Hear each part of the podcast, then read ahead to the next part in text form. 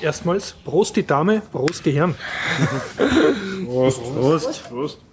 Kings of Kling, War, kling, kling. Leute. Prost. Prost. Zum Wohl.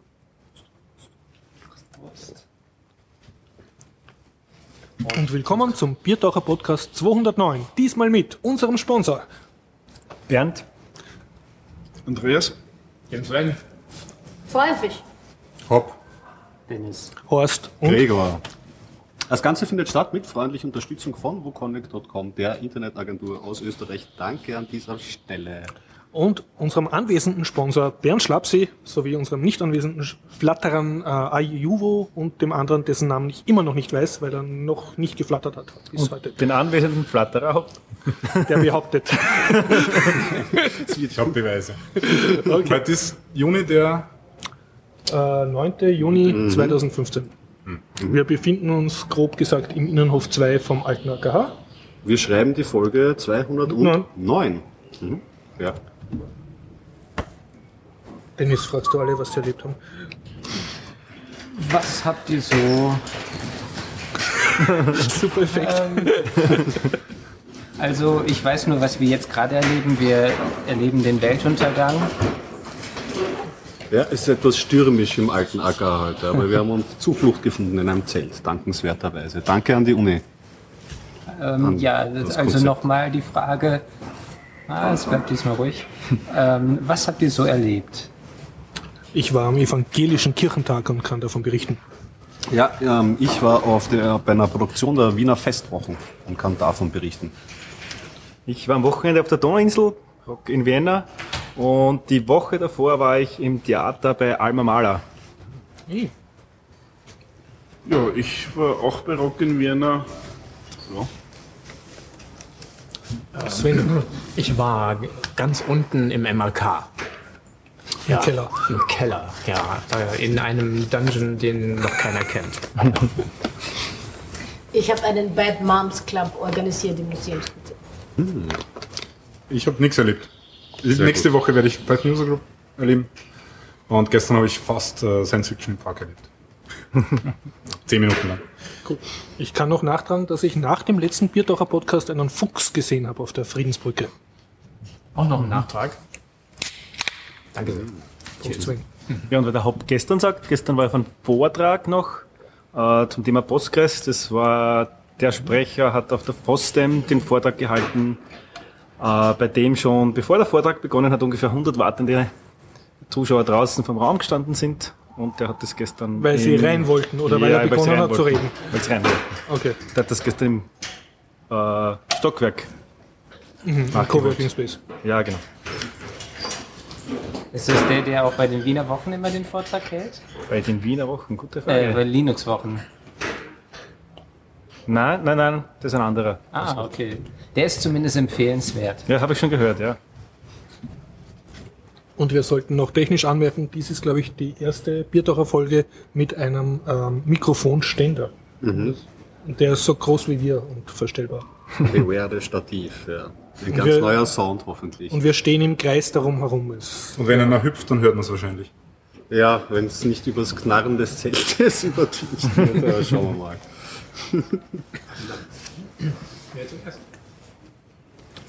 Fuchs. Äh, ich habe wirklich einen Fuchs gesehen äh, auf der Friedensbrücke.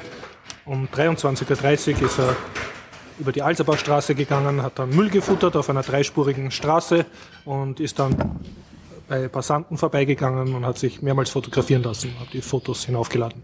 Das ist deshalb bemerkenswert, weil ich im neunten Bezirk noch nie einen Fuchs gesehen habe. Hast du das dokumentiert? Ja, ich habe mehrere Fotos gemacht und man sieht hauptsächlich die Augen, also das äh, Licht, der Blitz hat reflektiert, aber auf einem Foto sieht man auch ein bisschen die Umrisse vom Okay, Fuchs. weil es gibt eine, ein Portal, URL müsste ich nachreichen, Ja. zum Thema Wildleben in Wien. Da kann man eben solche Ah. Sicht, Sicht, Sichtungen Wildleben in Wien werde ich versuchen, irgendwie das, so, das ja, ihr müsst jetzt suchen, könnt die dann in die Shownotes stellen, aber da kann man das dokumentieren, wenn man das sieht. Sehr gut, ja. Biber am Donaukanal und solche Dinge. Genau, ja. Biber gibt's ja. Kanal. Ne? Die hat es tatsächlich ab und zu gegeben. Ich kenne jemanden, der einen, ein Krokodil in, in der alten Donau gefunden hat. Wie viel hat er nur getrunken? Nein, nein, es war, ein, war, war damals ein, ein, ein Kind noch. War, aber das, das Krokodil kann nur wenige Stunden vorher ausgesetzt worden sein, weil es war schon komplett da, da, da, daneben. Es war viel zu kalt und also, dass die dort leben, ist wirklich ein Gerücht, glaube ich. Ich kenne nur Eichhörnchen in Schönbrunn. Aber die sind nicht besonders zutrei. Äh, Da muss dann einen zutraulich. Zentralfriedhof gehen, dort sind sie wirklich sehr zu. Ja, das stimmt, genau, ja. Wie schmecken die so? May contain nuts.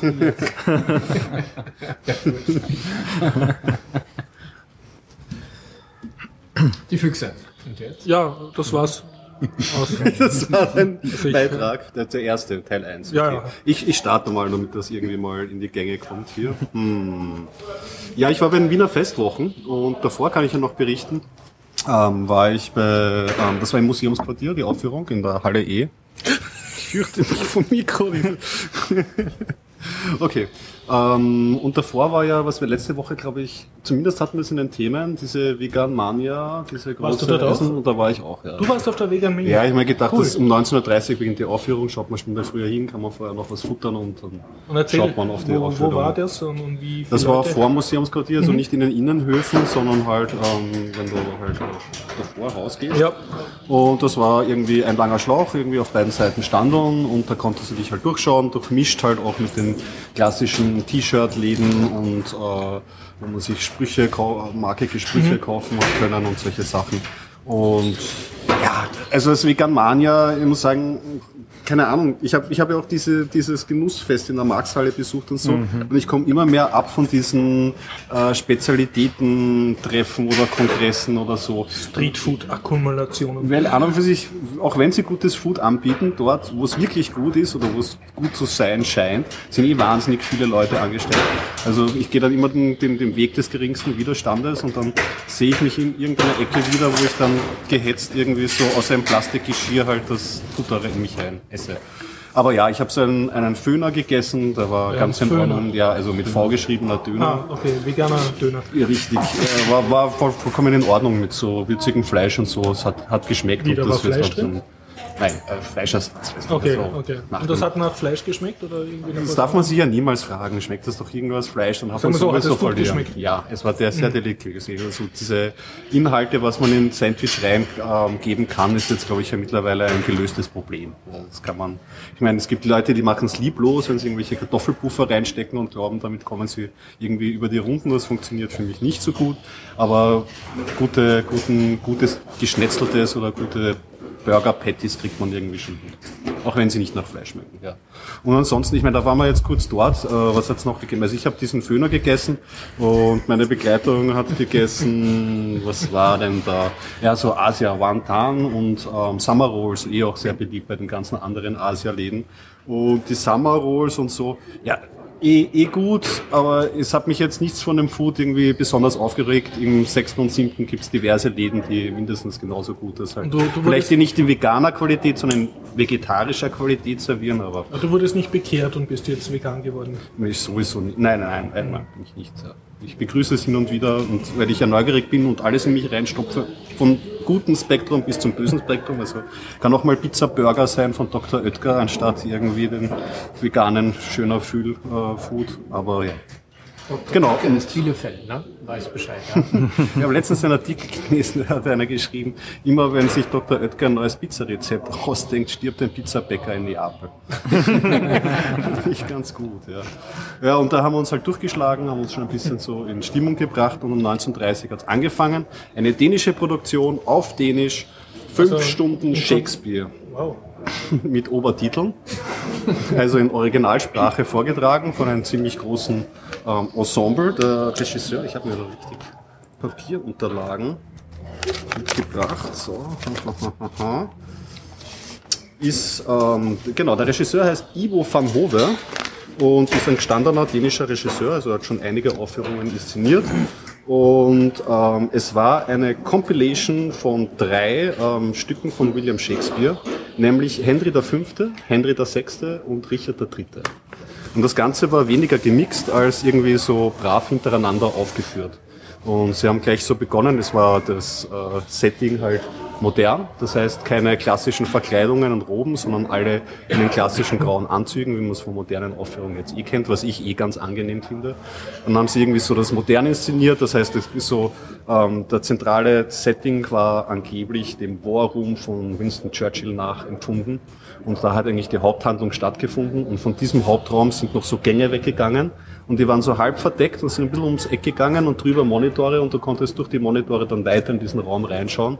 Da haben sie die ganzen Totenszenen irgendwie aufgenommen oder äh, das war ganz eigentlich ganz, ganz pfiffig, weil da haben sie teilweise echt gespielt und du hast doch so ein bisschen reinblitzen können und teilweise sind sie dann weiter in diese Gänge reingegangen und dann hast du aber schon gesehen, okay, das ist irgendwie eingespieltes Material, weil da ist zum Beispiel der Hauptdarsteller auf einmal in einem Meer von Schafen drinnen gestanden. Hätte mich gewundert, wenn sie es wirklich gemacht hätten. Ja. Und ja, ähm, mir hat das gefallen. Es war irgendwie, äh, es wurde, ich habe im, im Standard eine, eine Rezension drüber gelesen und der hat gemeint, naja, es ist so äh, wie Game of Thrones halt so runtergeradelt. Und genau das hat mir aber gefallen. Also sie haben relativ stringent begonnen, sie haben am Anfang so irgendwie die jetzige englische Königsfamilie gebracht und dann lauter Köpfe aufblitzen lassen und so die Timeline nach hinten gegangen. Und es ist dann durchgerast bis eben zum Henry V. Und dazu die Game of Thrones Melodie. Nein, also so weit sind sie nicht gegangen. Aber ab äh, Henry V. ist es eben dann losgegangen. Und ja, also Intrigen, Töten, Kriege, weißt du, das dann halt noch, also das, das Thema, ähm, das Stück hatte geheißen King of Wars, das heißt, das war der, die blutige englische Geschichte, wo jeder, äh, also im ersten Teil der Henry V., der hat halt Krieg gegen die Franzosen geführt, sehr lange, das war so irgendwie das Hauptthema von dem. Der Henry VI., der Nachfolger, der ist irgendwie viel zu früh gekrönt worden, der hat sich nicht so viel interessiert für Politik, dafür fürs Christentum, ist ihm nicht gut bekommen, weil dann ist er, das war damals halt auch so der Krieg zwischen York und Lancaster. Ähm, die York, seine Lords sind alle fertig gemacht, dann war der irgendwie weg vom Fenster, dann war Pause. Dann haben mich meine Theaterbegleitungen verlassen und haben gemeint, sie, sie gehen jetzt nach Hause. Es war äh, Punkt äh, zwei, zweieinhalb Stunden. Mhm. Bis dahin, es ist ja auch ein bisschen ein Spiel, man schaut dann auf die Bühne, aber auch ins Publikum. Es ist ja dann auch, wer steht als erster auf Spiel. und die Leute waren aber relativ diszipliniert, was fürs, fürs Stück spricht. Ja. Und auch wenn es in der moderne Aufführung war, du hast eigentlich immer gewusst, äh, was Handlung ist und Du verlierst dann natürlich irgendwann einmal, wenn die Konzentration nachlässt, den Überblick, wer jetzt gerade gegen wen intrigiert. Aber so im Grunde ähm, kriegst du es kriegst du's dann mit. Ja. Und ich habe eigentlich gedacht, dass ich schon in Stunde vier bin und jetzt noch die letzte Stunde genieße, aber dann hatte ich noch zweieinhalb Stunden vor mir. Und die letzte, der letzte Akt war dann halt nur noch Richard III. Und Richard III., das war, äh, ich glaube, da war sein älterer Bruder gerade zu der Zeit an seiner Macht und der hat sich halt irgendwie auch, der war selber ein fieser, benachteiligter Charakter, so wurde er gezeigt im Stück. Und der intrigiert sich dann halt, auch, will sich an die Macht intrigieren, gelingt ihm aber nicht. Ja. Ich muss allerdings sagen, den Richard III., den muss ich mir nochmal anschauen, weil er das war ja gut. Die haben ja auch so Sound eingebaut. Es gab so vier Plus, also Bläser so. Und den, beim Richard III. haben sie dann die Bläser gegen einen DJ-Kanzel ausgetauscht. Das ist ein bisschen eine einfache Metapher, um die Voranschreiten der Zeit irgendwie darzustellen. Aber naja, aber dadurch, dass immer Sound da war und dass sie auch einen Countertenor eingesetzt haben, warst du immer in so einer Soundwolke drinnen. Und mir hat das so gefallen, das ist wie bei Birdman die Kriegstrommeln oder so, oder wie bei Punch Drunk Love, dass du halt irgendwie immer in so einer, ähm, weiß nicht, Unwohlsein, Machtklangwolke drinnen warst. Und im letzten Teil hat sich das, also da muss ich sagen, meine Konzentration und meine Müdigkeit war schon etwas groß und die, die Träume vom Richard III. mischen sich dann schon so mit meinen ein wenig. Aber am Ende bin ich da wieder aufgewacht und es war, kann man sagen, eine Stunde jetzt lang, kann man, kann man schon ehrlicherweise sagen. Aber es bringt auch was, weil es ist wie, wenn du eine ZIP-Datei so in dein Gehirn bekommst und es wird dann so die nächsten Tage ausgepackt, du kriegst halt Shakespeare zusammen in kompakt, nicht kompakter, kompakter Form. Und äh, ich fand's gut. Ich fand's gut. Ja. ja. Also dann schließe ich mich an, wenn wir schon bei Kultur waren. Ja. Ich hab jetzt auch Papier mit.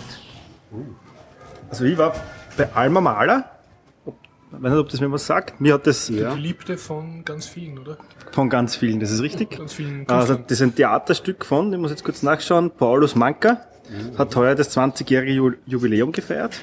Das war schon, hat schon überall auf der Welt gespielt, also überall, zumindest sehr viele Locations.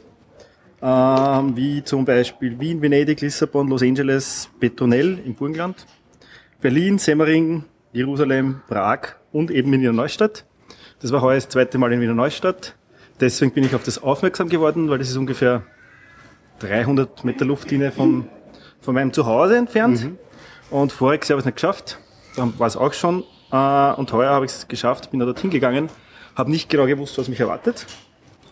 Ähm, und bekommt dann diese Eintrittskarte und fängt dann zum Lesen an. Wo dann steht zum Beispiel, ähm, Alma, a Show bis ans Ende, beschreibt in 44 parallel ablaufenden Szenen das aufregende Leben der berühmten Künstlermuse Alma Mahler Werfel. Die Schauplätze sind über das ganze Gebäude verstreut, die Figuren führen sie durch Zeit und Räume. Wenn Sie eine besondere Figur auswählen und ihr folgen, wird sie zu Ihrem ganz persönlichen Hauptdarsteller. Sie können die Figuren während des Abends aber auch wechseln und sich so Ihr ganz individuelles Handlungsmosaik zusammenstellen. Sie sind eine Filmkamera und bestimmen selbst die Entfernung zum Objekt Ihrer Wahl und den Bildausschnitt. Sie können Ihren Standort während der Betrachtung auch verändern, indem Sie wie eine Kamera fahren, zoomen oder schwenken. Zwischen Nahaufnahme und Totale können Sie jede beliebige Distanz wählen. Sie sind eine moderne Hightech-Kamera und bewegen sich rasch, leise und so unauffällig wie möglich. Ka Kameras unterhalten Hinweis, Hinweis. Genau. Kameras unterhalten sich nicht mit anderen Kameras und sie benutzen selbstverständlich auch keine Handys. Kameras rauchen nicht und sie fotografieren nicht. Wenn Sie mit einer zweiten Kamera kommen oder mit mehreren Kameras, sollten Sie die Ereignisse getrennt verfolgen. Am Ende des Abends können Sie dann wie am Schneidetisch Ihr Material mit den anderen vergleichen und zu einem kompletten Ganzen zusammenfügen. Ihr Auge schreibt das Theaterstück, schalten Sie sich ein. So, das war mir sehr interessant. Wie schaut das ist, in der das in Praxis mehreren, aus? äh, mehreren Zimmern sozusagen gespielt wird und du wanderst da herum zwischen den Zim- Zimmern. Die Location in Neustadt ist die Serbenhalle. Das war im, das war früher eine Halle, die in Serbien gestanden ist. ist, glaube ich, Anfang des 19. Jahrhunderts nach Wiener Neustadt verfrachtet worden. Dort ist früher ähm, Eisenbahn, Eisenbahnen sind produziert worden und im Krieg Raketen. Weil Wiener Neustadt war die meistbombardierte Stadt im Zweiten Weltkrieg. Okay. Und das war Raketen- und Flugzeugbau. Und die steht jetzt mehr oder weniger leer und ist jetzt zur Verfügung gestellt worden, ist eine Riesenhalle. Und das beginnt mit so einem Empfang, wo man die Karte holt und dann kriegt man schon mal Sekt. So. Dann trinkt man schon drei, vier Sekt. Dann geht man in die Halle rein und dann weiß man nicht, was sie erwartet und dann, dann steht man einfach und um und diese Halle ähm, hat auch Schienen drinnen und auf so einem Zug sind auch die, die Leute vom Parkplatz dorthin geführt worden. Und dann steht man so drinnen und dann kommt der Waggon und dann beginnt es mitten und die Leute gehen plötzlich die Künstler, die aber schon davor draußen gestanden sind und eigentlich bedient haben und die den Sekt ausgeteilt haben. Und dann beginnen die halt mit diesem Theaterstück zum Reden. Und im Endeffekt war der erste Teil so, dass dann irgendwie rausstellt, es gibt drei Alma Malers. So, das war so die erste Szene. Und das ist dann aufgeteilt. Und Zuerst steht man so in so einer nackten Halle und dann rennen sie weg und dann denkt man sich, okay, jetzt muss man da irgendwo hin. Und dann die Nebenräume sind echt super eingerichtet. Also mal so ein Wohnzimmer oder ein, ein Badezimmer, eine Küche. In der Küche haben sie zum Beispiel live gekocht. Suppe, offenes Feuer. Die haben dann die Schauspieler dort wirklich live gegessen dann. So nebenbei immer. Und es waren überall tausende Fackeln, tausende Kerzen. Es war immer ein Feuerwehrmann anwesend. Und man geht halt da irgendwo rein, weiß nicht, kennt sich nicht aus. Da gibt es halt Leute, die setzen sich dann mitten im Raum, so auf den Tisch. Und jede Szene ist eigentlich meistens begleitet worden von einem Streit zwischen der Alma und einem ihrer Liebhaber. Ähm, und dann passiert halt, also es ist unausweichlich, dass man dann plötzlich mitten im Streit ist, weil wurscht, wo man sich hinsetzt, man setzt sich im Rand zum, zum Kasten, dann muss die darauf klettern und holt irgendwas, oder man sitzt in der Mitte, dann streiten sie um einen Tisch, oder ganz am Schluss war eine Szene, da war das in der Küche und das war dann ähm, so ein Kriegsschauplatz, also da war ich am, am Tisch ein äh, Verletzter gelegen und im Hintergrund haben sie eingespielt, also es war immer sehr starke äh, äh, Kulisse, entweder Musik oder dann, dort war so ein Kriegsschauplatz. Und da ist einer am Tisch gelegen, so verletzt, und die eine ist nur mal dumm gerannt und hat halt quasi den irgendwie verarztet. Hinter mir ist ein Schauspieler gestanden, so einen halben Meter, der ganze Zeit, ungefähr 15 Minuten lang so. Das hat sich bekreuzigt. Oder? Ja, ja, genau, so bekreuzigt. Und der Hauptdarsteller der Szene ähm, ist dann zuerst und ist ganz aufgewühlt. Und dann steht er plötzlich auf, haut diesen Schauspieler am Tisch liegend so quasi die Jacke über den Kopf und bringt den halt um und den, der reißt am Tisch. Und unten steht so ein Bottich, schaut aus wie Blut, den haut er natürlich um. Die Leute, die sind aber rund um den Tisch gesessen. Die sind alle aufgesprungen. Auf dem Tisch ist eine Fackel gestanden, die jetzt fast umgehauen. Alle sind aufgesprungen, in dem Raum viel Stroh. Meine, sehr gut gemacht, coole Szene. Und es war halt eigentlich überall. Oder das ist in der Badszene. Fangen sie die an, dort so zum Rasieren, zum Ausziehen.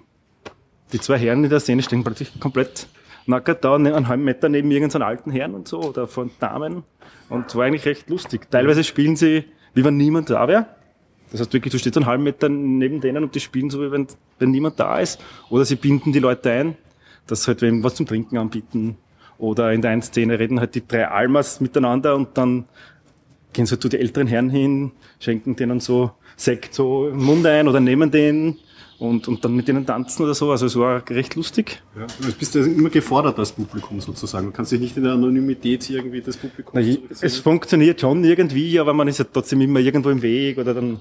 Mhm. Aber es ist recht lustig und man kann nicht jederzeit rausgehen, woanders hinstellen. Irgendeiner ist dann eingeschlafen, weil das Ganze hat begonnen auch um halb acht. Mhm. Dann waren es ungefähr zwei, zweieinhalb Stunden. Dann war so ein Gala-Menü, so ein Drei-Gänge-Menü. Das war dann auch sehr stressig, weil das war Buffet und Dabei haben sie weitergespielt oder? na, da haben die halt teilweise bedient oder die haben selber Ah, was mhm. gegessen oder so und dann haben sie aber ziemlich schnell weitergetan. Das heißt, die war gerade mit der Nachspeise fertig, haben schon weitergetan. Dann haben sie, die ganzen Tische waren dann schon wieder Schauplatz von der nächsten Szene und dann ist man wieder weitergegangen. Ähm, und da habe ich mich auch unterhalten mit Tischnachbarn, die waren zum sechsten Mal und haben gesagt, jetzt haben sie dann vielleicht alles gesehen, weil was natürlich klar ist, man sieht nie alles. Ja. Es gibt also drei Almas, dann gibt es natürlich drei Männer und die teilen sich auf. Es ist nicht immer ein Alma mit irgendeinem von diesen Männern zusammen. Das heißt, es gibt immer sehr viele parallele Schauplätze und man kriegt natürlich nie alles mit. Die haben gesagt, sie kennen wem, die haben das jetzt zwölf oder 13 Mal schon gesehen. Also von 20 Mal ist das schon sehr viel.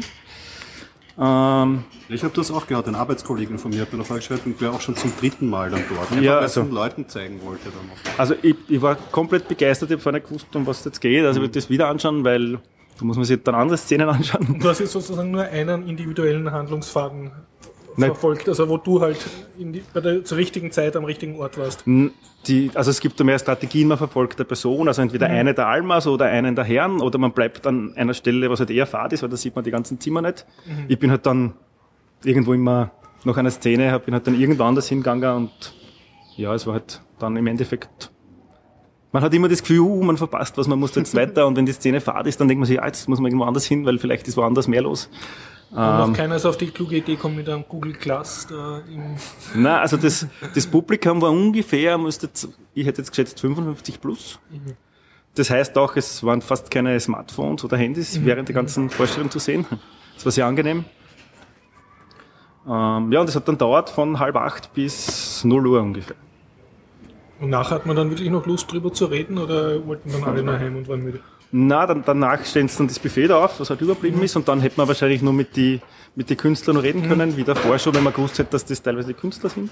Ähm, und ich glaube, dass viele blieben sind und dann dort noch, dann hätte man noch einen Wein und so trinken können, es war ja alles im Preis inbegriffen, und nur essen können und mit den Künstlern reden können. Aber dass ich, da ich früh auf, aufmachen müssen, bin ich dann heim, nachdem es vorbei war, aber Du klingst sehr begeistert von dem. ja, ja, wird man das auf jeden Fall sofort wieder anschauen. Ja. Spielen Sie es noch? Äh, Nein, ich glaube, das so? war jetzt bis vorige Woche oder so. No.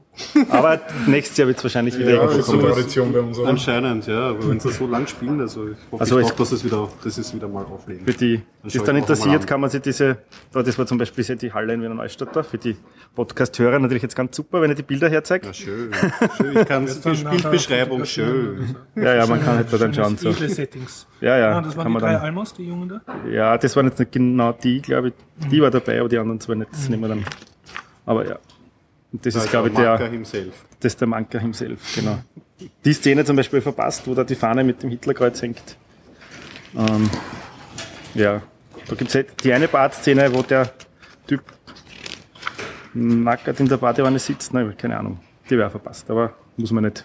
Am Schluss steht das Hausmädchen dann, zieht sie aus und steht dann vor alle dort, wo dann, das ist eine Szene, wo dann wirklich alle im gleichen Raum sind. Wo der Kokoschka, das kennt, die Puppe präsentiert. Ah, okay. Ja, also war sehr begeistert. Er hat gleich zweimal positive Kulturerfahrungen. Noch jemand? Magst du vielleicht was einfließen lassen, bevor du uns einschläfst? Ja, ich fand es ganz schade, dass Alma Mahler Werfel wie im Mainstream üblich als Geliebte von vorgestellt wurde. Also sie war natürlich auch äh, eine eigenständige Künstlerin und Philosophin, möchte ich, möchte ich schon anmerken. Wir haben ja keinen von ihren Liebhabern erwähnt, namentlich. Das ist richtig. Wir hatten, wir haben auch nicht mehr. Naja, Kokuschka. Ach, ja, das war. Die, die Assoziation hast aber jetzt du erst geschaffen, weil bis jetzt war das nur jemand.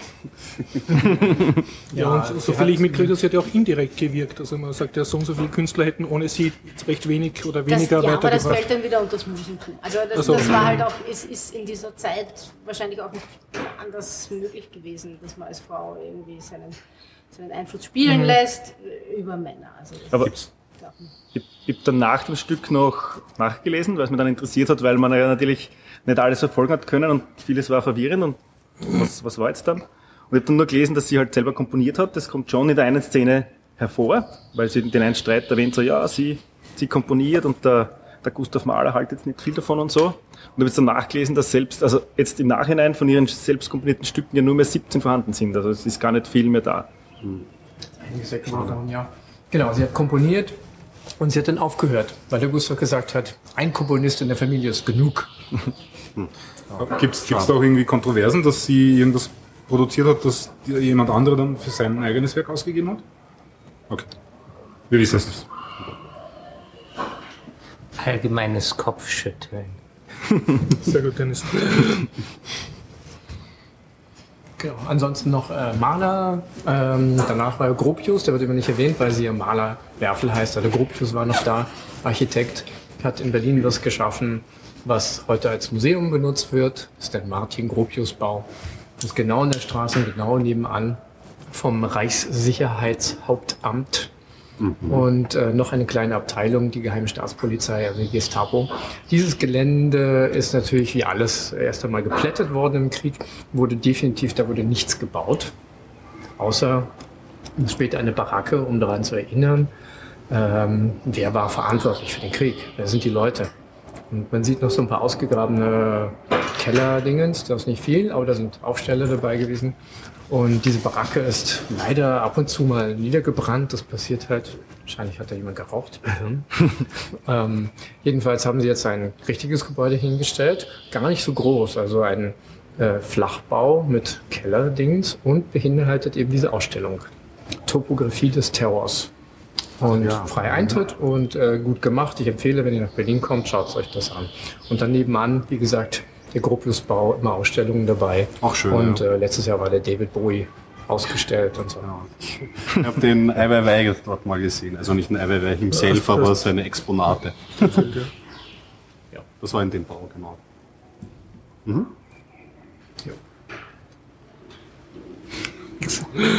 Okay. Ja, also. Ich habe was ähm, Kult zeitloses äh, Kulturgut mitgebracht. Es nennt sich Bier. Also ähm, ich habe mir gedacht, ich könnte mal über Bier reden, weil ähm, ich habe gefragt, ob es schon jemand, ob irgendjemand schon mal hier über Bier geredet hat. Und anscheinend wurde nur das Bier aufgemacht und getrunken, aber es kam nie etwas über das Bier aus dem Mund heraus. Ja, selten. Oder Halbsätze höchstens. Aber keine, Ja. keine ausführliche Besprechung. Also ähm, habe ich mir gedacht, ja, ich könnte mal was zu Bier erzählen, was es eigentlich überhaupt für Biersorten gibt. Also hier scheint es ähm, eindeutig ähm, nur zwei beliebte Biere zu geben. Aus der, aus der Not heraus. Das liegt das daran, ist dass wir uns besser. Ah, okay. alle gut. Sag kurz jetzt bitte nicht laut, was, was wir da jetzt Bier Fall besorgt trinken. Ähm, es gibt hier hauptsächlich blaue Dosen und grüne Dosen Schon zu viel? Naja. Und ein bisschen rot. und ein Beige. bisschen rot, genau. Ja, Gar, gar kein Gelb, das ist Ähm, komisch. sie haben alle, es sind im Prinzip alle trotzdem dieselben Biere. Es ist nämlich Pilz. ja? Ich habe gedacht, das ist Lager. Oder ist das Merzen? Ähm, Merzen glaube ich nicht. Ist es nicht. Das kann auch sein. Na, da- das ist ja überhaupt, das ist Radler. Ich weiß gar nicht, was sie da reinmischen. Muss man da was angeben? Das weiß ich gar nicht. Also Ja. Mischbiere weiß ich jetzt nicht. Ja, das ist klar. Frevel an der Menschheit. Ähm, ich bin der Einzige, der keine Dose hat, sondern eine Flasche. Ich habe mich für ein Pale Double Bock entschieden. Das, ähm, und hier haben- haben wir auch direkt den ganz krassen Unterschied. Ähm, alle trinken hier ein untergäriges Bier und ich trinke ein obergäriges Bier. Das ist die Vorliebe zum obergärigen Bier gegenüber dem untergärigen Bier. Warum? Ich habe die letzten vier Dosen aus dem Regal genommen. Bist du noch immer beim Entschuldigungsteil? ja, was ist der Unterschied zwischen untergärig und obergärig? Also äh, im Prinzip heutzutage fast keiner mehr, weil nämlich beide im Prinzip die Hefe nach unten sinken lassen. Aber im Ursprung war es so, dass das obergärige Bier die Hefe zum Schluss aufgestiegen ist und oben blieb. Heutzutage lässt man sie anschließend wieder runtersacken nach dem Gärprozess. Das heißt, wie beim heißen Kakao so eine Haut gehabt haben. Nein, Die Hefe das, äh, nee, das nicht. Aber äh, die Hefe konnte, ähm, war halt oben. Das sind die ähm, Hefepilze. Ähm, das macht man heutzutage nicht mehr, weil ähm, das Problem ist beim obergärigen Bier, das muss sofort getrunken werden, während das untergärige Bier gelagert werden kann ähm, und anschließend später getrunken werden kann. Beim Märzen zum Beispiel ist es so, es ist ein obergäriges Bier und das konnte man nur bis zum März brauen. Anschließend funktionierte es nicht mehr wegen den Temperaturen. Märzen, okay, mir wird einiges klar. Genau. Stimmt nicht ganz. Bei, bei uns in manchen Gegenden hat man Eis lagern können bis in den August oder länger noch. Ja, aber dann ist wahrscheinlich kein Märzen oder so, sondern ein anderes. Nein, nein, die, ja klar, die heißen dann anders. Ja. Also ähm, ich komme aus einer Gegend, wo man ähm, obergäriges Bier trinkt. Ähm, was ist überhaupt der geschmackliche Unterschied?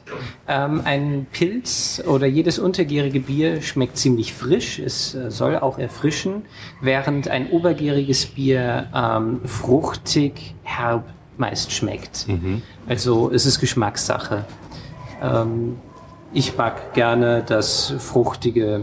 Es gibt auch ein Mischbier, das ist Weiß, äh, Weißbierpilz. Da werden beide Pilzsorten zusammen, also beide Hefepilze zusammengemischt. Okay. Ja, das sind eigentlich die äh, interessanteren Sachen von Ober- und Untergäriges Bier. Ähm, Ale wird hauptsächlich in ähm, Großbritannien gebraut. Kölsch wird in Köln gebraut. Alt ähm, wird im Ruhrpott und Umgebung gebraut und in Wien. Ich habe nämlich letztes, letzte Woche nach dem Podcast waren wir ähm, in der äh, im Unibräu und die haben dort Altbier.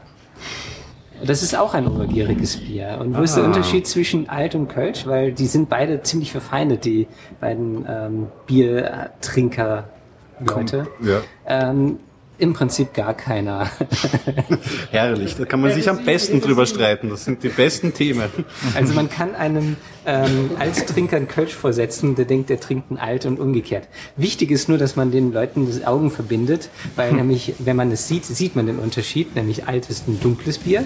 Das heißt, da hat man Malz, Zuckercouleur noch zugesetzt. Beim Kölsch fehlt das. Das ist wirklich äh, wegen der Farbe Sachen zusetzen. Das klingt so unbierig, aber wird wahrscheinlich viel öfter gemacht, als man ahnt, oder? Äh, das Dunkel, dass das äh, Malz zugefügt wird. Ja. ja, das wird durchaus gern gemacht. Bei Malzbier ist das überhaupt das Wichtige daran. Das Reinheitsgebot ist sowieso Blödsinn.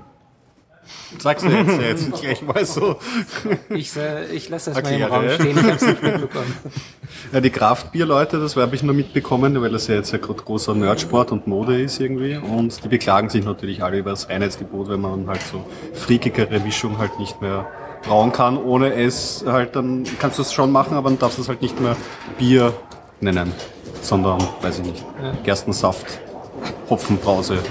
Gilt das bei uns in, in Österreich überhaupt?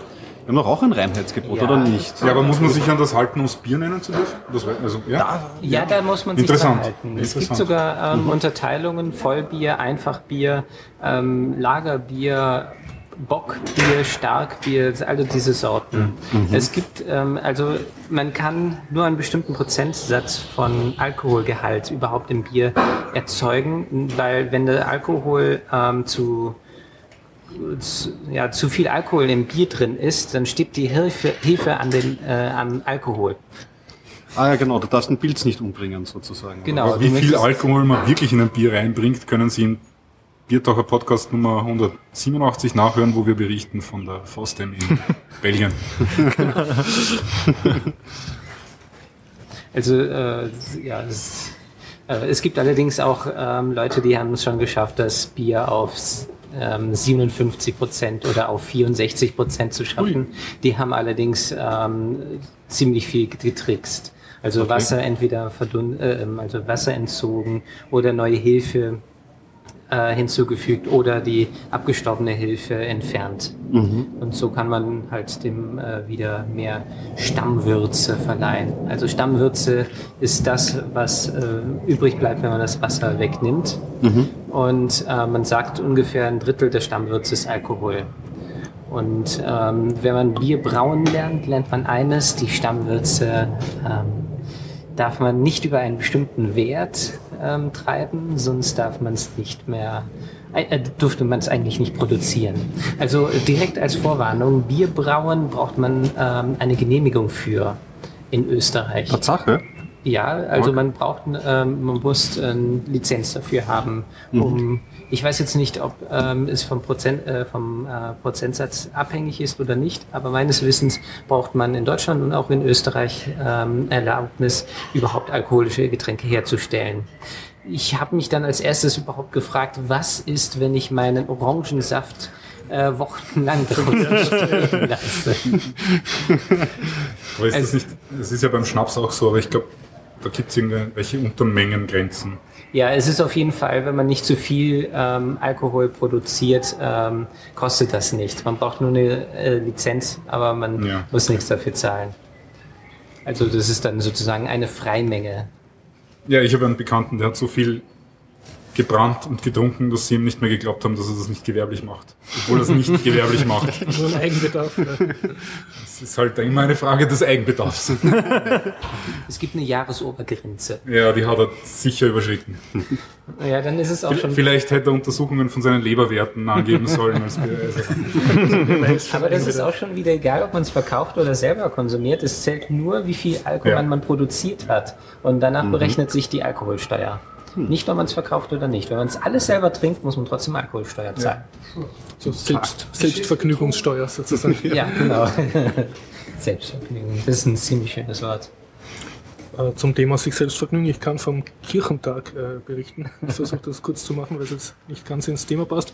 Also ich war auf, äh, aus mehreren Gründen. Der eine war, dass ich zum Verwandtschaftstreffen nach Deutschland musste und zum anderen, weil ich evangelisch bin und sozusagen meine Eltern mir nachgelegt haben, wenn du schon zu dem Verwandtschaftstreffen gehst, kannst du ja zum Kirchentag auch gehen.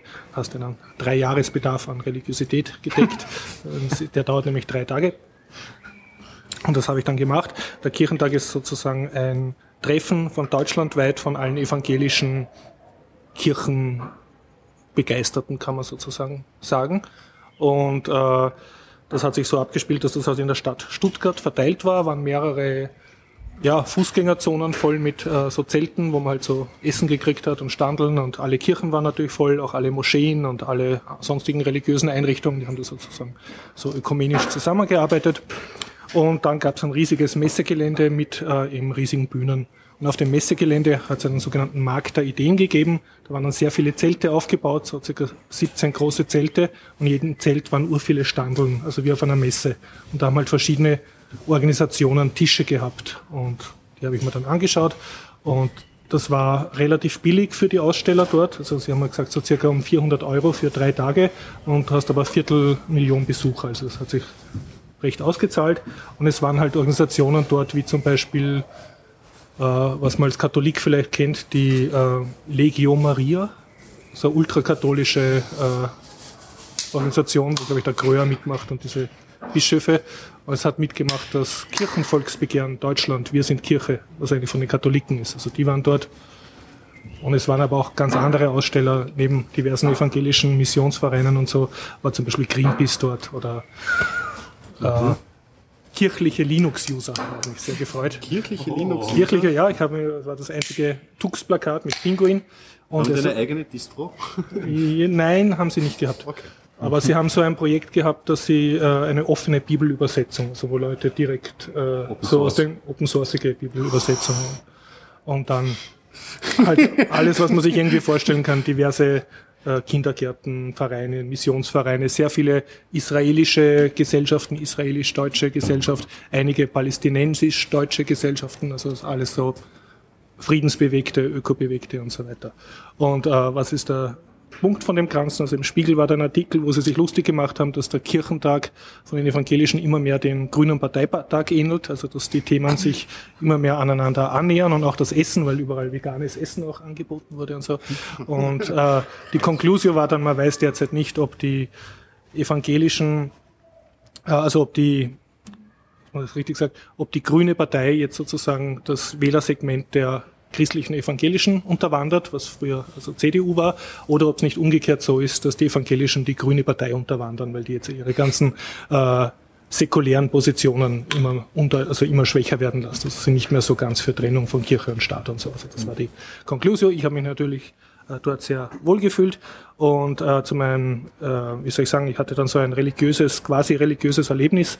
Ähm, nämlich ist mir dort aufgefallen, dass es keinen Tisch von der FSFE gegeben hat. Das heißt, alle diese supergläubigen engagierten Christenmenschen haben nicht gewusst, was freie Software ist und dass das gut ist und unter ihre Pfannen weiterhin mit Microsoft und proprietärer Software verwalten. Habe dann eben äh, ja, äh, habe dann der FSFE geschrieben, sie sollten da einen Tisch machen und dann haben sie gemeint, sie haben das eh schon ein paar Mal gemacht und sie werden es auch in zwei Jahren in Berlin wieder tun, aber diesmal haben sie halt nicht genug Manpower gehabt für Stuttgart.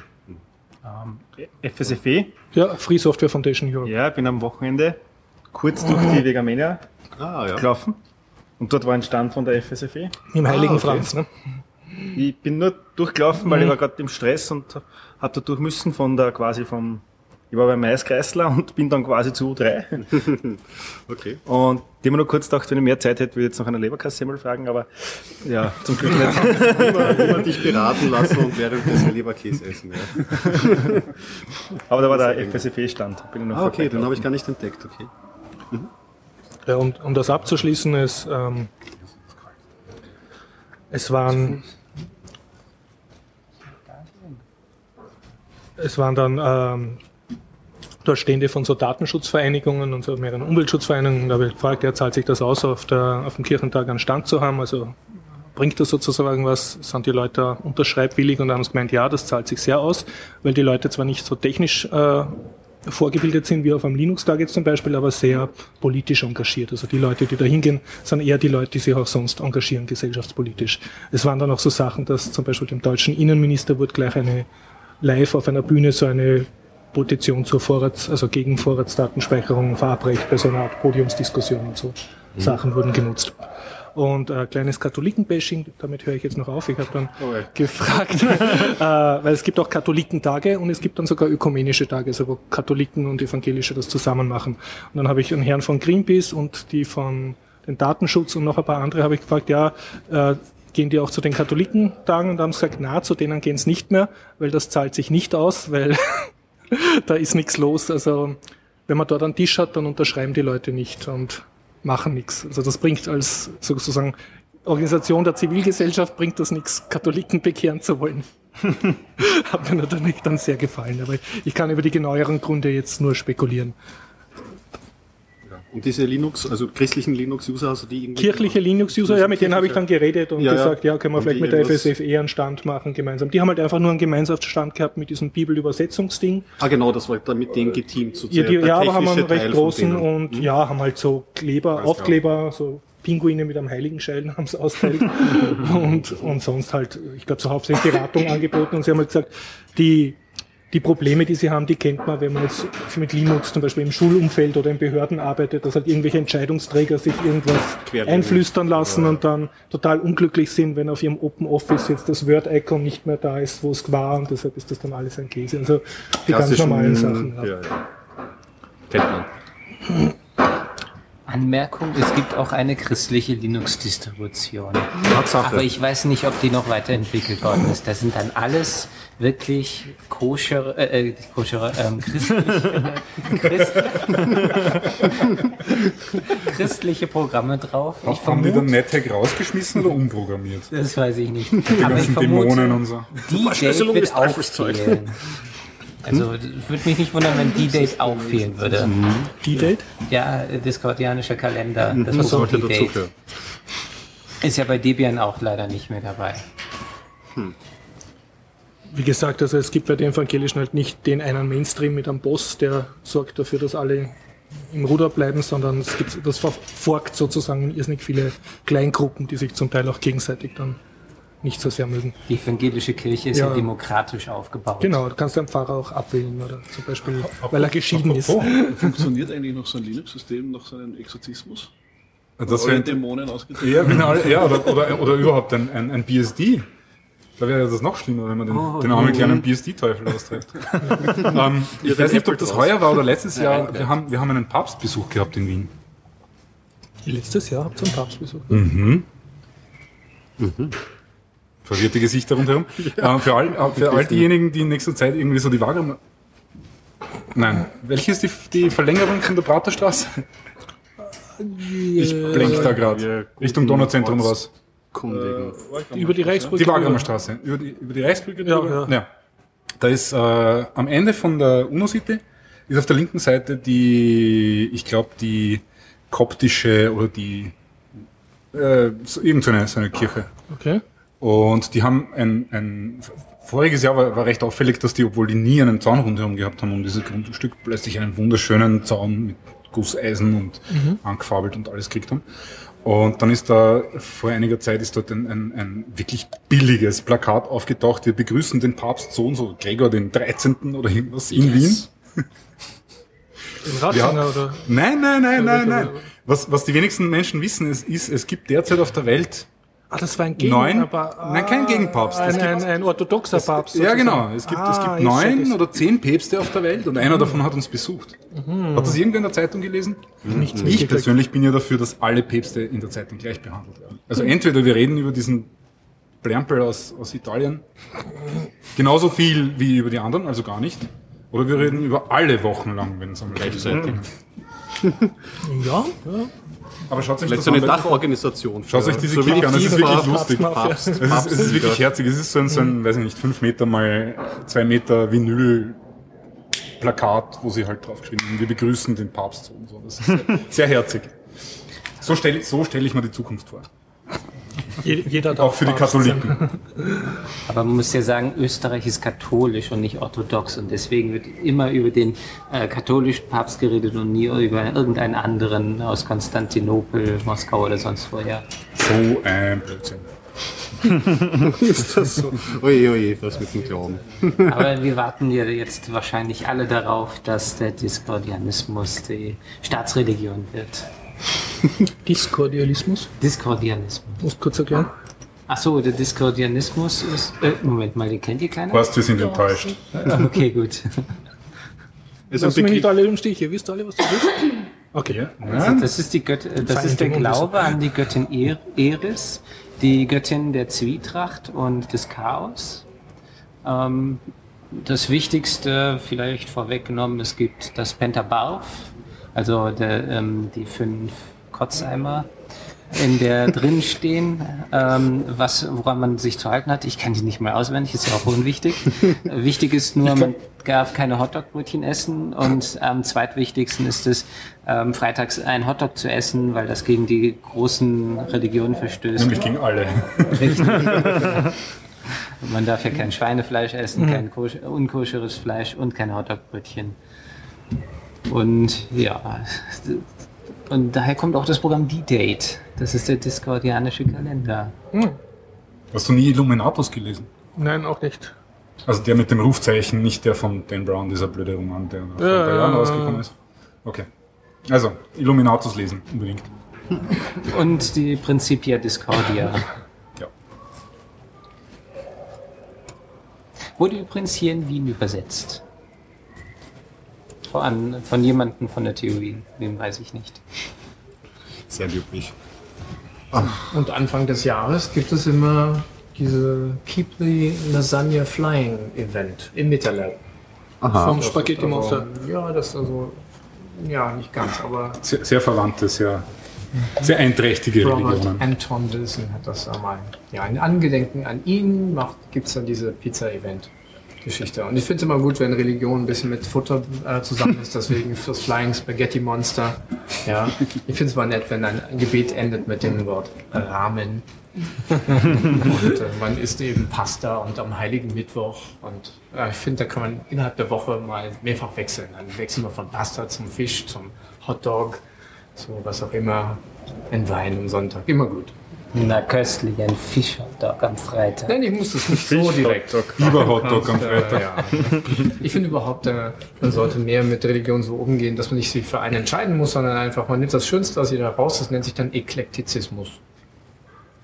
Ja, was, welche Ja, Religion da werde haben ich, Sie? dann werde ich jetzt einfach einhaken. Also ähm, eklektizistisch bin ich ähm, nochmal at Feuerfisch auf Twitter. Eine Mischung aus ähm, Radikal- und Differenzfeministin. Und ich wurde vor drei Jahren Mutter, was äh, tatsächlich zu einigen Spannungen geführt hat und vor allem immer wieder zu Spannungen mit äh, Männern, die ich treffe, die sagen, Wie kommst du denn mit deinem Feminismus klar? Wie passt das denn zusammen, dass du jetzt zu Hause bist und deinen Sohn erziehst und dein Mann und Vater deines Sohnes äh, geht arbeiten? Das ist überhaupt kein Problem. Ich habe vielmehr ein Problem damit, dass die Gesellschaft von mir erwartet, dass ich mich als Mutter ganz brav, ordentlich äh, benehme und äh, mich nicht mehr selbst amüsiere. Und deshalb habe ich den Bad Moms Club ins Leben gerufen. Sehr gut. vor ja. ungefähr einem Jahr, als mein Sohn alt genug war und er aufhörte, ein Schreibaby zu sein. Also ich hatte verschärfte Bedingungen und etwas äh, Bedarf daran, mich zu amüsieren. Und im Museumsquartier ist es äh, eine, eine sehr geeignete Location dafür, weil es ist draußen, draußen gibt es auch Bars und es gibt eine Bullbahn. In der Bullbahn kann mein Sohn super mit den Kieseln spielen, also Schaufel, Eimer, die spielen dort Sand.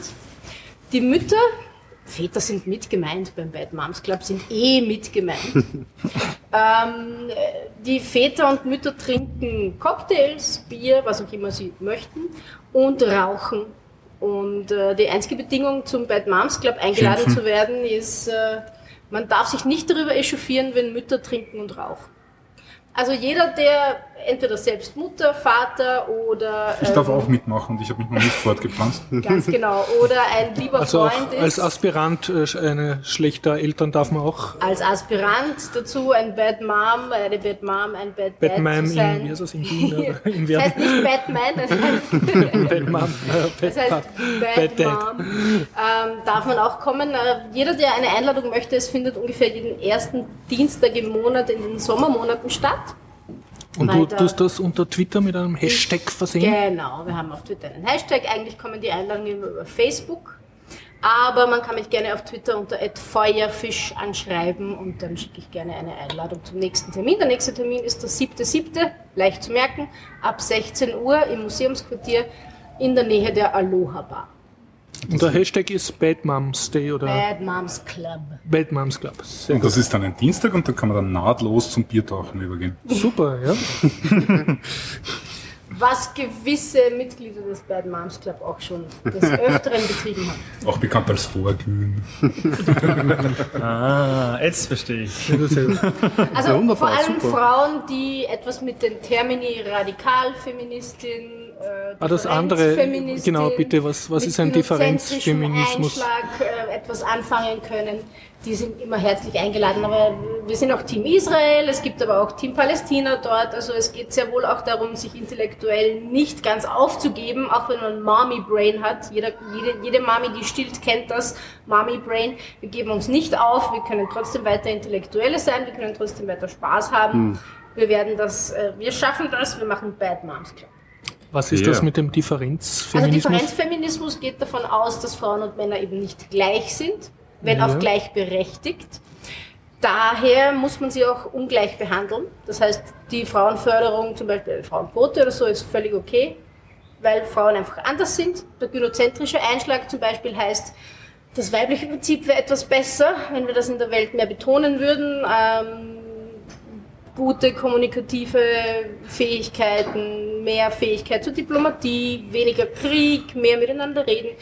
Tendenziell Matriarchat, ja, also, aber wie gesagt, das ist alles, das ist alles im Fluss, das kann man alles diskutieren, aber wie gesagt, Frauen, Mütter, Menschen, die damit etwas anfangen können, sind immer herzlich willkommen. Und ich habe nicht ganz kapiert, du bist sowohl Radikalfeministin bin- als ja, auch genau. Differenzfeministin oder schließt sich das aus? Das schließt sich eigentlich aus, wenn man das ganz radikal betreibt. Also die Radikalfeministinnen sind die, die sich in der Tradition von Simone de Beauvoir, Alice Schwarzer verstehen. Ich schätze diese Feministinnen sehr ähm, im Sinne davon, wie sie gearbeitet haben. Also dieser Ansatz, wir müssen kämpfen, wir müssen solidarisch sein, wir müssen uns zusammenschließen. Es gibt sehr wohl etwas, wo wir kämpfen müssen. Eigentlich sind die Differenzfeministinnen die, die sagen, wir müssen die Männer halt einbeziehen, sie sind halt anders und das ist halt jetzt gerade so und haben wir uns alle lieb. Äh, Das, damit kann ich weniger anfangen. Ich kann viel damit anfangen, dass ich anders bin als Männer. Ja? Ich habe ein Kind geboren, ich weiß sehr wohl, was der Unterschied ist zwischen Mann und Frau. Aber ich lasse mich deswegen, ich möchte mich deswegen nicht schlechter stellen lassen. Und deshalb mit den Mitteln der Radikalfeministinnen kämpfe ich dafür, dass die Differenzfeministinnen bitte gleichgestellt werden. Ja? Also zumindest die gleichen Rechte haben. Wie Männer, nicht wie Wie Radikalfeministinnen. Männer. Ja, Wie alle. Wie alle halt. okay. Wie Menschen. Genau, Menschen, Hm. danke.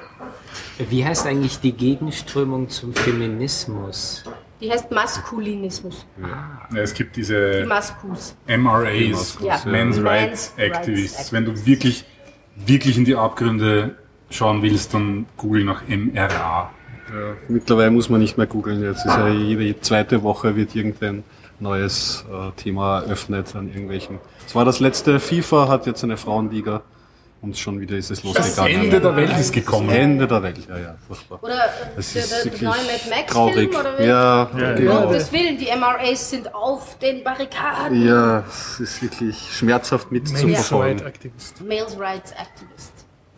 Also Gibt es dann dies- Differenz Men's Right Activist? Nein, so weit sind die noch nicht, Nein, nein, die sind noch ein paar. Jahrzehnte. Okay. Also die wollen einfach nur den Status quo aufrechterhalten. Das erste Mal. Aber das nennt man doch konservativ. Ich meine, ja, ja, aber die, die das ist in halt Österreich jetzt, fest verankert. Die Die- sind an der nein, Regierung, glaube ich. Der, der, der Twist ist, dass sie sich einfach gegen den Feminismus einsetzen. Weil der Feminismus würde ja eine Verschlechterung ihrer Position Ja. in Relation zu den Frauen herbeiführen. Und das, das wollen die halt nicht. Die fühlen sich wohler, wenn sie ähm, etwas höher stehendes sind.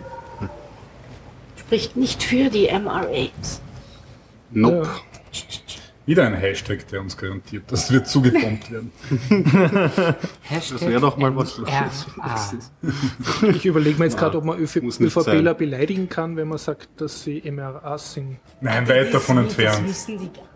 ÖVP und CDU gehören ja auch mehr oder weniger zusammen. Sie sind nur in zwei verschiedenen Ländern. Ja. Und von wem wird die CDU regiert? Echsenmenschen. Genau. Von jemandem, der gar, keine, gar kein Interesse hat zu regieren, sondern nur Macht haben will. Einer Frau. Mutti. Nee, nee, nee, nee, nee. Nee, nee, nee, nee. nee. Genau, apropos Sven, wurde schon angesprochen. Also der, arme Sven muss immer sitzen und wir stehen. Äh, das flog an mir vorbei. Also Merkel, Mutti Merkel war beim Kirchentag.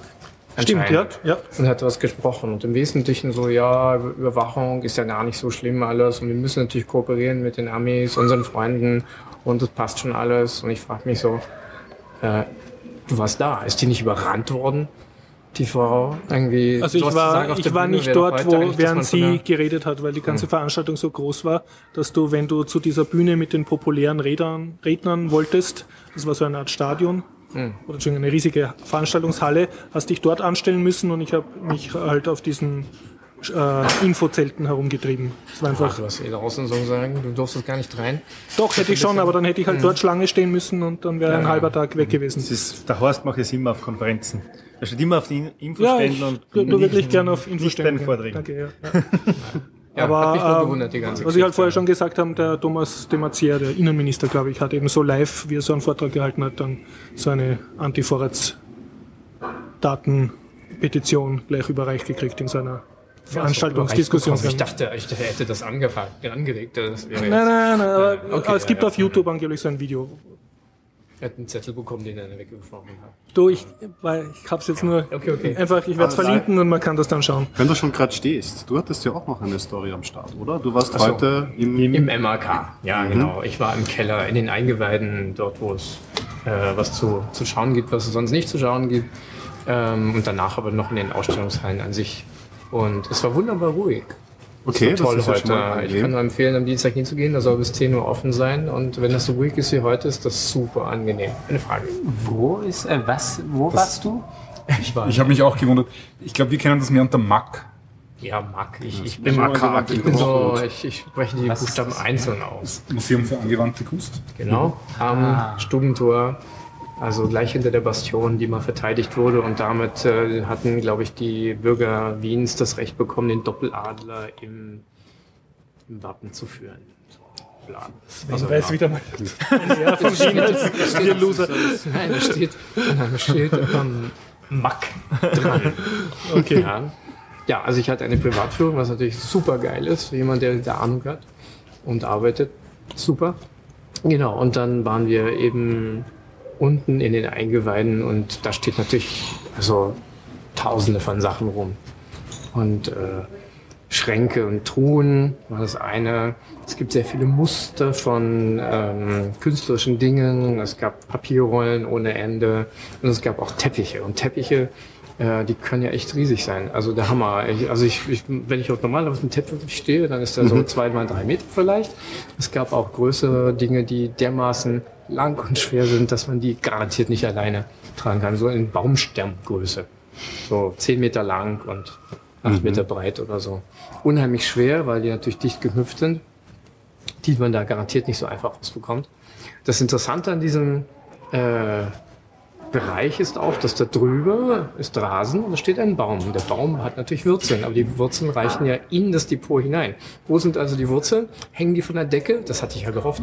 Äh, nein, tun sie nicht. Sie sind eingemauert. Das ist wie ein riesig großer Blumentopf, der von der Decke herunterhängt. Ja, also bis auf Okay. den Boden sogar. Und dort sind so die Wurzeln von dem Ding mit drin. Das haben sie beim Umbau. Äh, Einfach drüber gegossen. Also man sieht die Nee, Wurzeln noch drumherum heraus. gebaut. Nee, man sieht sie nicht. Das ist eigentlich äh, Brick. Äh, Okay. Blickdicht. Also, Blickdicht, ja, ja, genau. okay. Ja. Mhm. Und kommen auch keine Wurzeln bisher raus. Toi, toi. Ja, das war also schon mal interessant an sich. Dann äh, Barock ähm, mhm, abgehakt. Ist nicht so meins, aber auch schon interessant. Dann die Teppichabteilung, auch nochmal richtig Teppich ausgerollt sehen. Ja, die sind übrigens aufgebracht, so die hängen in der Luft, die schweben, also sie müssen fliegen. Und äh, auch die Ecken dieses Raumes sind begradigt, sie sind rund gemacht. Dieser Raum hat keine eckigen Ecken. Ja, und dann äh, noch ein paar anderen Abteilungen gewesen und ganz besonders fand ich eine, äh, ein, ich glaube, Japaner hat das gemacht, ich hoffe, ich ist richtig, ähm, Ausstellungsstücke aus vieler langer Zeit, aufgebaut in Vitrinen, die er selber gebaut hat, die recht hoch sind, so drei Meter. Und es gibt zwei Linien davon, die so eine Art äh, Schlangenlinien sind, also Drachen repräsentieren sollen. Äh, es sind normale, ganz einfach gehaltene Holzdinge, die das halten und dazwischen riesige Scheiben. So, und dahinter ist das Zeug auf mehreren Ebenen. Und das erste, also er hat selber gebaut, selber konzipiert. Dieses Zeug ist nicht gerade und erfreut anscheinend den normalen Besucher nicht so sehr. äh, normal, haha, okay. Äh, und ansonsten, alle Beschriftungen sind handgeschrieben. Also da haben äh, ein paar Leute vom MAC sind gefragt worden, wollt ihr schreiben? Dann gab es einen Test und dann sind ein paar Leute genommen worden und durften dann halt schön schreiben. Kalligrafie, auch eine eigene Kalligrafie, Kunst. Ja, genau. Und das finde ich schon echt nett gemacht. Auch am Anfang, wenn man die Tür sieht, dann steht da in äh, links auf Deutsch, rechts auf Englisch der ganze Text dabei. Dann macht man das auf, dann sieht man diese Drachenregale. Und man sieht noch eins, das wollte ich noch erwähnen. Äh, wenn man an die Wand schaut, Wand ist immer gerade und flach. Ja, da wird höchstens ein Bild aufgehängt. Nein, dort hat der Künstler, Drumroll, in die Wand gehauen und hat Höhlen herausgeschlagen für Devotionalien aus Asien, die da drin ausgestellt sind. Also sind nur so vier, fünf Höhlen insgesamt, aber er hat einfach sich wirklich hineingebohrt in die Wand und hat das da so reingestellt. Krass. Ist schon sehr lustig. Genau. Und ansonsten gibt's natürlich viel, viel mehr zu sehen im MAC, ähm, aber ja, die Zeit war begrenzt. Also der Besuch war interessant. Dienstag, wie gesagt, äh, bis 22 Uhr geöffnet. Es lohnt sich hinzugehen. Schaut's euch an. Wer mag, geht hin. Weil, weil der Sven da ist. Danke für deinen Tipp vor zwei, drei Wochen. Du hast Wien ke- Wien kennen, hast Veganista empfohlen, da war jetzt sehr gutes Eis. Wer noch nicht dort war, mal kosten. Sie, ah, okay. Ich war mittlerweile aha, auch beim Greisler. Hast du es Äh, geschafft? am, ja, diesmal geschafft. Am Kannst du Sonntag jetzt vegane Esssorten vergleichen? Ich bin dabei, das jetzt anzufangen, genau. Also am Sonntag sind wir rübergelaufen und sind genau zur Schließzeit gekommen. Das wusste ich da aber nicht, weil es gibt ja noch einen anderen Geißler in Rotenturmstraße. Wir waren bei der Banghö und die hat bis elf offen. Und naja, und ich hatte fiel das erst für einen Scherz, dass das Mädchen, äh, ein Angestellte, Entschuldigung, sich dagegen wirft gegen die Glastür und die zuhält, dass keiner mehr reinkommt. Und äh, ich habe dann gesagt, so hier, ich habe Geld dabei, lass mich rein, ich hole ein Eis. Und nein, das war dann zu. Dumm gelaufen. Aber gestern habe ich es dann doch geschafft. Ja, drei Eissorten. Eine habe ich vergessen. Eine war Holler, so ein bisschen Sor- Sorbet. Sehr nett. Für mich ein Geschmack, der mit Österreich verbunden ist, weil es den bei uns in Deutschland fast gar nicht gibt. Also, es gibt es an sich schon, aber nicht, nicht überall. Du musst in so einen Bioladen gehen oder so ein Kram. Das ist toll da. Holunder. Ach so. Entschuldigung. du bist doch nicht lange hier, nicht? Entschuldigung. Nein, und die andere Sorte war Kürbiskernöl. Da habe ich, Kürbiskernöl. genau, da habe ich dann schon gedacht, so, hm, könnte interessant sein. Wunderbar, ist sogar noch besser. Einer meiner neuen Favorites. Schmeckt Ja. wirklich gut. Mohn ist sehr gut beim Kreisler. Mohn habe ich aus. Nee, Moment. Das war das nur das dritte. Mohn ist sehr gut. Genau. Was auch schmeckt, ist Vanilleeis mit Kürbiskernöl. Ich wollte das auch gerade einbringen. Das war eine Zeit lang war das auch so Mode irgendwie, genau. Immer so Vanille-Eiskugel und dann schnell noch das Kernöl. Ja, auf alle Fälle, es tut sich was auf dem ganzen Markt und mich freut sehr, weil es gut schmeckt. Also hätte ich gar nicht so erwartet. Dachte, ja, es ist gesund, schmeckt dann gesund. Mein Stiefvater hat immer gesagt, so ja, äh, meine Mama hat gekocht. Und wie Ein schmeckt's dir? Mm, gesund. ja, so, das ist so sein Schmäh. Ähm, nee, war wirklich besser. Also Veganista und äh, Geißler hingehen, probieren. Genau. Und wie wir gesehen haben, beim Bortolotte gibt's auch veganes Eis. Also es ist nicht jetzt so, dass das Ah, die schwimmen jetzt ist. mit oder hatten Ja, sie das schon ja, immer? nee, nee, da Dieser sind so Bortolotti, auf den muss man aufpassen, ja, Wahnsinn. Also die neue Bewegung. Macht er jetzt auch da, okay. Mehr Geschmack. Sehr gut. Mhm. Weitermachen. Dabei achte ich immer darauf, dass es Erdbeermilcheis ist. Achso, warum Weil das? ich Erdbeermilcheis viel lieber mag als das Erdbeerwassereis. noch. Ich habe das, ich war beim, wie heißen sie, Veganista, war ich schon und habe das Erdbeereis probiert. Es hat mir nicht so gut geschmeckt wie mein erstes Erdbeermilcheis in meinem ganzen Leben. Das erste Mal. Frühkindliche Prägung. Das erste Mal. weißt schon. Ich habe auch später noch Milcheis, also Sorte Erdbeer gegessen. Und, äh, je, äh, je gehaltvoller das Fett, desto besser. Das, du liegst jetzt nicht wirklich im Trend, aber äh, es ist. Äh, Erdbeermilch. Moment, Moment, Moment. Von wegen Trend. Aha. Ja, ja, das ist jetzt, das langsam, langsam hört sich das auf mit der Fettphobie. Vorsicht, was das Ja. anbelangt. Der Fett Trend, ist wieder wieder, in, oder? der Trend ist hin zum Fett. Und weg von den Kohlenhydraten. Ja, so ist es, weil das mit gesund ist nicht das, was sie uns die letzten 30 Jahre eingeredet haben. Wie es es noch nie war, das ist ein Wahnsinn. Also es kommt Ja, jetzt Butter ohne Brot oder Fleisch ohne Brot. Fleisch ohne Brot. Und zwar Fleisch nicht, und zwar nicht dieses magere Buten, ach, Fett. sondern Hat das schön was? fettes, Also durchzogenes, Schweinsbraten ohne Knödel. gescheites Schweinefleisch. Mm. ich bin Aber Jahrzehnte beschissen worden, anscheinend. Ah, hängt Ja, das das damit zusammen wirklich. mit diesen Steinzeitdiäten, die jetzt. Das hängt auch damit sind? zusammen. Ja. Also jetzt ganz, ganz im Ernst. Nur, die nur kurz, weil ich will nicht zu Low viel predigen. Ja. Aber angefangen hat die ganze Sache mit, mit einem gewissen Ansel Keys, der im Endeffekt eine, eine Studie gefälscht hat. Würde man heutzutage sagen, vor, vor 30 Jahren? 40 Jahren? Weiß ich gar nicht. Ähm, die auf, ja, es ist lang her, auf die sich alle beziehen, unter anderem zum Beispiel diese berühmte Food Pyramid aus den, aus den USA, die, die wir ja dann auch kennen, wo Brot und Erdäpfel und Reis sind die Grundlage und dann einmal vielleicht am Tag oder noch besser in der Woche sollte man sich vielleicht Fleisch gönnen. Und das, das beruht alles auf einer geschönten Studie von diesen Menschen. Und, und eigentlich kommt man heutzutage drauf, dass, dass, dass das ganz verkehrt ist und dass das Fett eigentlich das ist, was uns gesund halten will und die Kohlenhydrate das sind.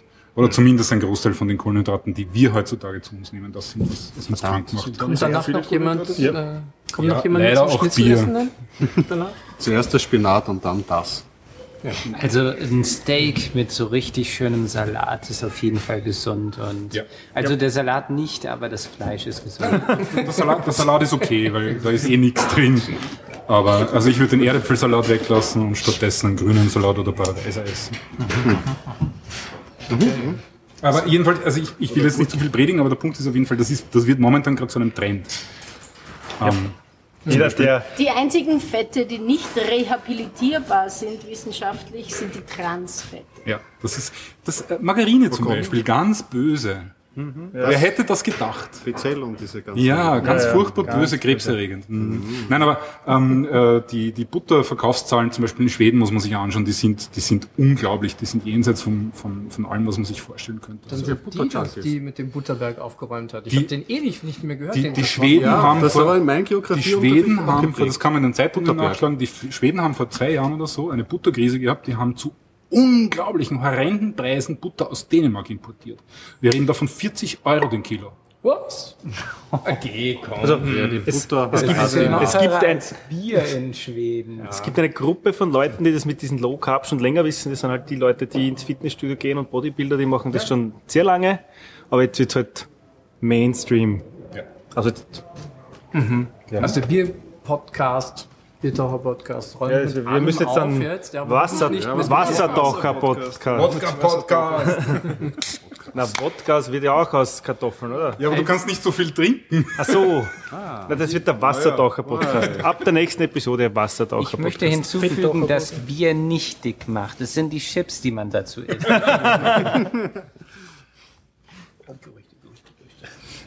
Also, Ja, Kurzes, ein kurzes Pseudo-Nerd-Thema. Ähm, nächste Woche am 17., das ist am Mittwoch, ist wieder ein Python User Group Treffen, wie gehabt im MetaLab, hinten in der Bibliothek. Ab 18 Uhr ungefähr. Muss man ungefähr dazu sagen. Letzt, letzte Mal war ich allein da bis um halb sieben. Ähm, Es gibt diesmal wieder ein Coding Dojo. Das heißt, der Aufruf an alle Anfänger, Fortgeschrittene, kommt vorbei, dass, solange ihr irgendwie auch nur halbwegs auf einem Keyboard herumtipseln könnt, könnt ihr mitmachen und das ist immer Spaß. Wir haben da immer große Freude dort. Mm, Zwei, zwei Stunden oder so ungefähr und es ist recht intensiv. Jeder, jeder, der kommt, muss mitmachen, aber ich, ich verspreche euch, keiner wird euch auslachen, weil wir schauen alle genauso unfähig aus. Ähm, danach gibt es wieder die Lampe, die leuchtet? äh, grüne, grüne rote aktuell Lampe muss ich, ne, müsste ich schauen. Wir haben jetzt, wir haben jetzt irgendwie ein neues Setup und das ist alles ein bisschen mühsam. Wir werden noch dann feilen. Ähm, wir haben alle, wir haben allerhand Bier im Metalab. Wir haben äh, einen ganzen. Kühlschrank voller, voller Hirter, Hanfbier, Biobier und diverses andere Zeug. Clubmate. Es gibt Clubmate für die Leute, die nicht unbedingt dem Alkohol zusprechen wollen. Wir haben auch Leitungswasser. ähm, ja, und nach dem, nach dem Coding Dojo gibt's wieder Gelegenheit zum, zum Reden, Plaudern, Fragen stellen. Ähm, ja, falls ihr irgendwie Projekte Also habt. zum diesen Mittwoch so. oder? Das ist den Nächste Woche. nächsten Nächste Woche, Mittwoch, okay. 17. Was ist das? Was ist was? Python User Group. Ach so. Python Entschuldigung, User Group. Ist Das gleich ein bisschen zu, zu schnell am Anfang. Okay, gut. Das monatliche Treffen der Python User Group. Also ich habe beim Wort Keyboard gedacht, naja, da spielen alle Musik. Können wir, können wir auch machen. Musikhackathon. Was aufs Klo können wir? Wrap it up. Wir drehen das ab. Genau. Wir drehen das ab. Also Das ein, wir, schöner- ein schönes Ende. Na okay, dann verabschieden Ja. wir uns doch. Schön war's. Vielen Dank fürs Zuhören. Nächste Woche. Tschüss. Ciao. Tschüss. sind wir nicht Gute eingeladen, Nacht. dass sie nächstes Mal kommen sollen? Ah, jetzt sind wir eh schon so viel. Alle sollen kommen. Eine Stunde zwölf.